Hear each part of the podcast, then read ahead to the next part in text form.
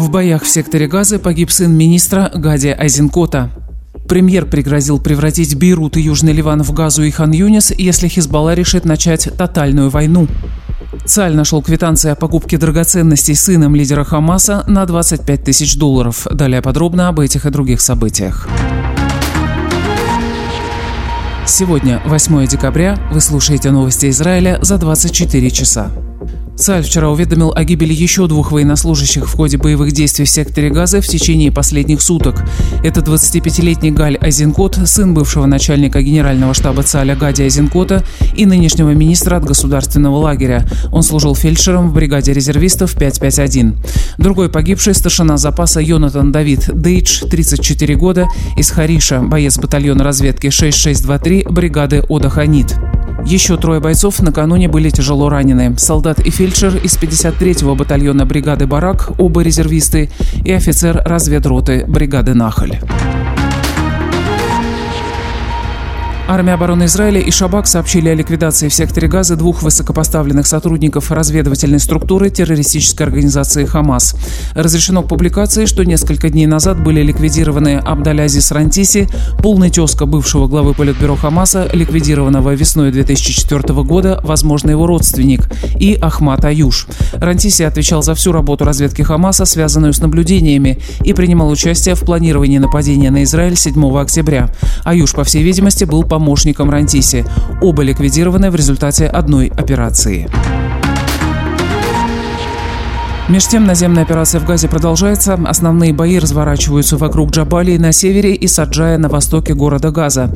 Телеграм-каналы вчера опубликовали видео и фотографии десятков пленных террористов Хамаса, захваченных бойцами ЦАЛя в самом центре города Газа. Фото и видео сняты на центральной площади Палестина. На них видно, что боевики раздеты до белья. На одной из фотографий этих пленных везут в военном грузовике. Задержанные будут допрошены Шабаком с целью получения разведывательных данных, которые помогут продолжению боевых действий в секторе Газы. Премьер Бениамин Нетаньяу посетил вчера Северный военный округ и ознакомился с оперативной обстановкой на местах. Главу правительства сопровождали министр обороны Юав Галланд и начальник генштаба ЦАЛя генерал-лейтенант Герци Оливи. В ходе поездки Нетаньяу заявил, если Хизбалла решит начать против нас тотальную войну, она своими руками превратит Бейрут и Южный Ливан в Газу и Хан-Юнес.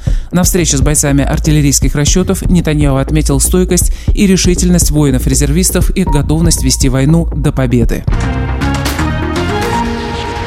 ходе наземной операции силы ЦАЛя захватили документы Хамаса, среди которых оказались квитанции о покупке сыном политического лидера организации Исмаила Хании драгоценностей на крупную сумму. Разведывательное подразделение ЦАЛя изъяло в секторе Газа пять квитанций от ювелирных фирм сектора Газа и Катара, выписанные на имя Маада Хании, четвертого сына Исмаила Хании.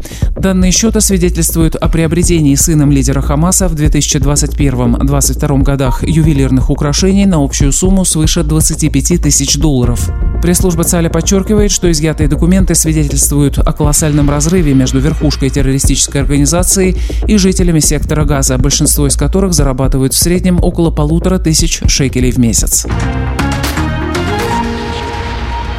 Информагентство Рейтер опубликовало подробные результаты журналистского расследования факта гибели оператора агентства 37-летнего Исама Абдаллы и тяжелых ранений 28-летней фотокорреспондентки агентства «Франс Пресс» Кристины Оси, произошедших на территории Ливана возле ливано-израильской границы. Рейтер доказывает, что гибель журналиста стала следствием выстрела танка, находившегося на территории Израиля. Инцидент произошел 13 октября, на седьмой день войны «Железные мечи», когда израильская территория регулярно подвергалась ракетно-минометным минометным обстрелом из Ливана, и израильские войска наносили ответные удары. По данным Рейтер, в тот день группа журналистов агентств Рейтер, Франс Пресс и катарского телеканала Аль-Джазира находилась возле границы и снимала зоны возгорания на юге от границы.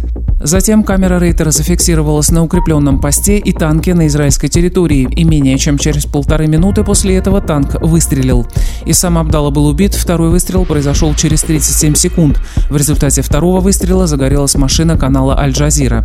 Агентство Рейтер представило собранные материалы ЦАЛю с вопросом, знали ли израильские военнослужащие, что стреляют по журналистам. Подполковник Ричард Хехт, представитель ЦАЛя, ответил, мы не нападаем на журналистов, не предоставив более никаких подробностей. Правоохранительные органы США проверяют информацию о сотрудничестве ведущих СМИ с террористами Хамаса в преддверии атаки 7 октября и во время самой атаки. Об этом заявили генеральные прокуроры 14 американских штатов в открытом письме, адресованном руководству информационных агентств Associated Press и Reuters, телеканала CNN и издания New York Times. «Мы следим за вами», предупредили прокуроры. «Наш долг установить, нарушали ли руководимые вами СМИ законы США или отдельных штатов и оказывали ли они финансовую поддержку террористам фактам.